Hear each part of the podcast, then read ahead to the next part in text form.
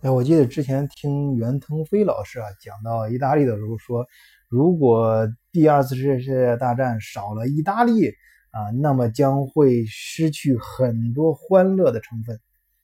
就说这意大利人呢，他这个呃，这这打仗像打仗这么严肃，人家关键的事有时候处理起来搞得像是在开玩笑一样。当然有很多段子，我就不说了，大家在自己在网上看啊。我只是呃上期上期节目讲到，就是说晚上跟那个当地中国人呃交交流的时候，就是谈到一些当地的一些事儿啊，正好呢也结合着意大利这几天发生的一些呃时事吧，政府层面发生的一些事情和我本人啊能够观察到的一些商务方面的事情。这期跟大家讲一讲，这意大利人是如何在关键时候掉链子的。换一个视角，也许世界大不一样。以德国视角，晚醉为你评说天下事。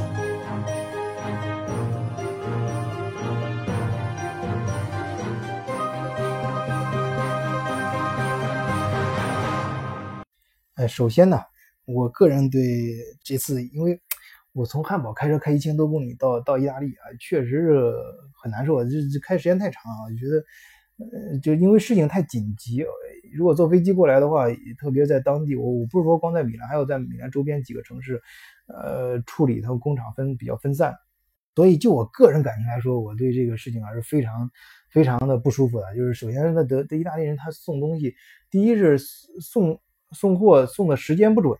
啊，你你你本来这边工人准备好了，但是他本来该呃是该送呃该送呃比比如说啊，比如说该送十个集装箱的啊，只送了六个或者七个，那剩下三个呢？他说哎，你等一等，等一等吧，这这下午到几点几点几点之后就送到了啊，再等几个小时，然后到下午之后呢，又又没到。当时工人说等等到下午等到下班了，然后又又多等俩小时，等到八点都没送到。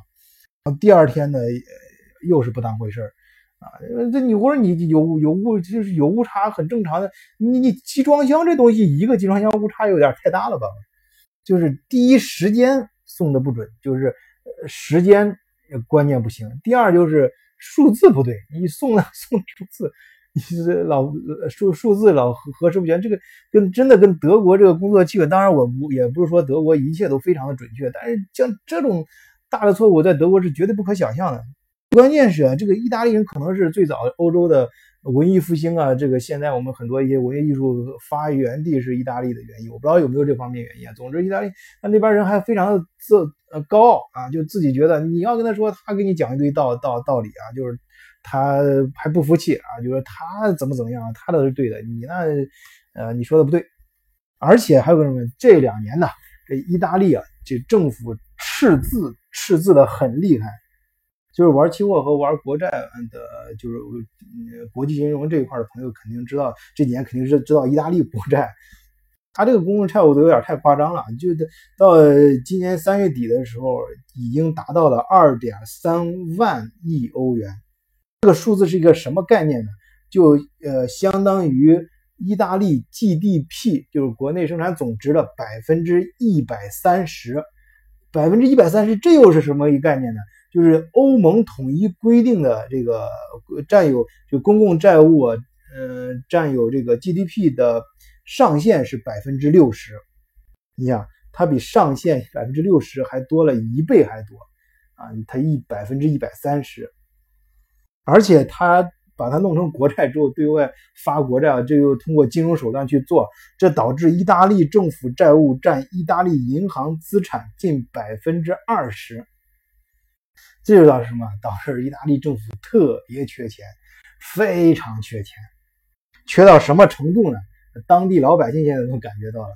就是我记得当时有个中国人过来感受说，他以前从来没见过，以前是想都不敢想，现在是出现了什么事呢？啊，就是有警察，不是有警察，就很多现在那叫半夜一点，就凌晨一点的时候出来贴罚单。那个在米兰，大家知道那个有他。给停车的地方有有两种线，一种是黄线，一种是蓝线。就蓝线是可以停车的，然后黄线里面是不能随便停的啊。就在停到蓝线里面呢，就八点之前是不收费的。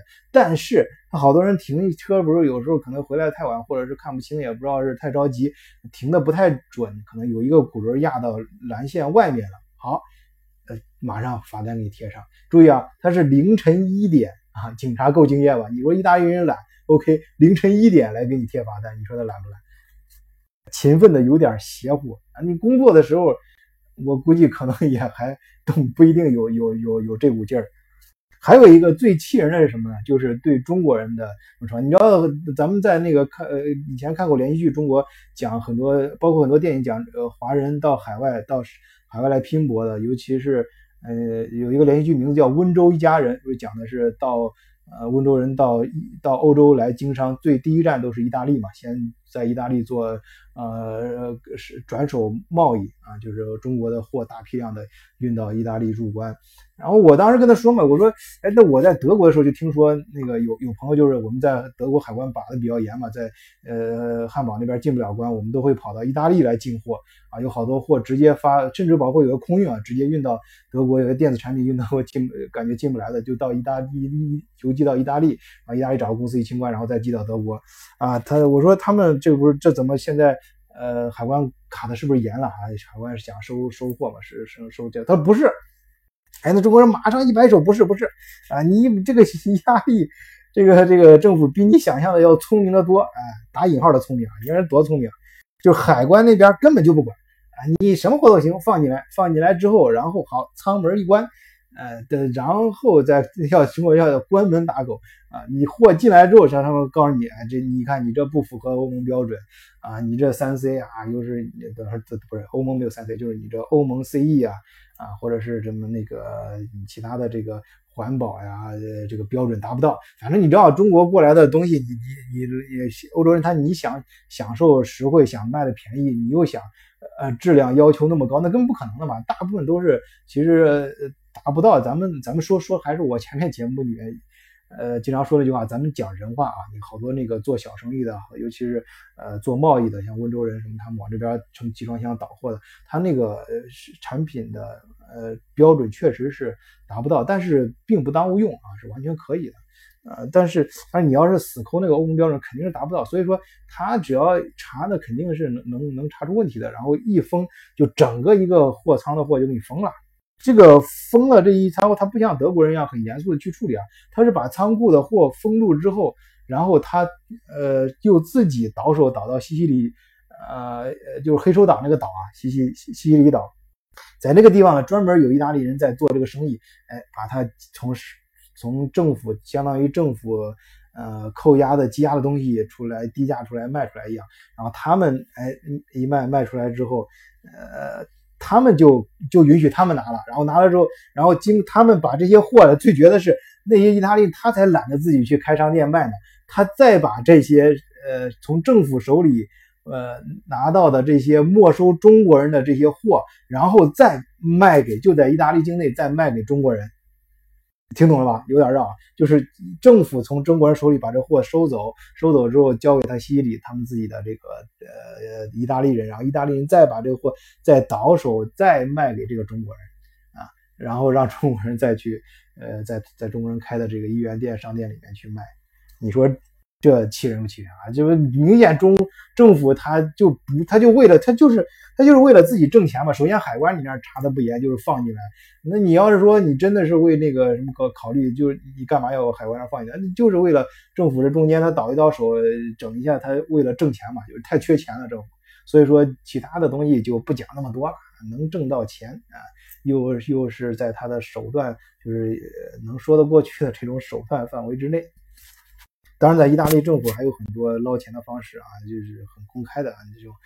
嗯，我相信大家也听友们可能也知道，也可以在网上看一些段子。如果有兴趣呢，也可以在留言区留言。好，今天就讲到这里，谢谢大家，再见。